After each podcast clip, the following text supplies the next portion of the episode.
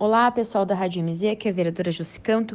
O nosso projeto de lei 54-2021, ele trazia na sua originalidade a transparência para o processo de vacinação aqui em Ponta Grossa.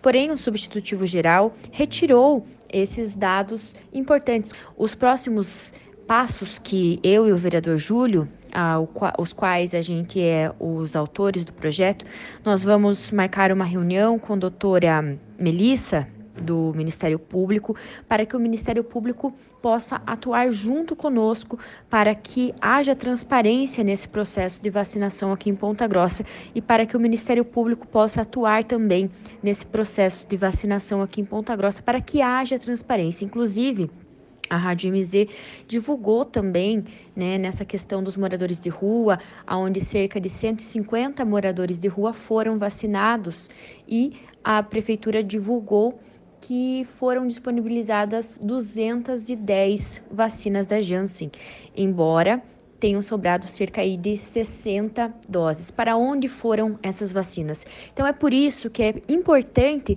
saber quem foram essas pessoas vacinadas. É por isso que é importante a transparência. E é por isso que nós estávamos lutando para que fossem ditas quem são essas pessoas, qual o nome dessas pessoas?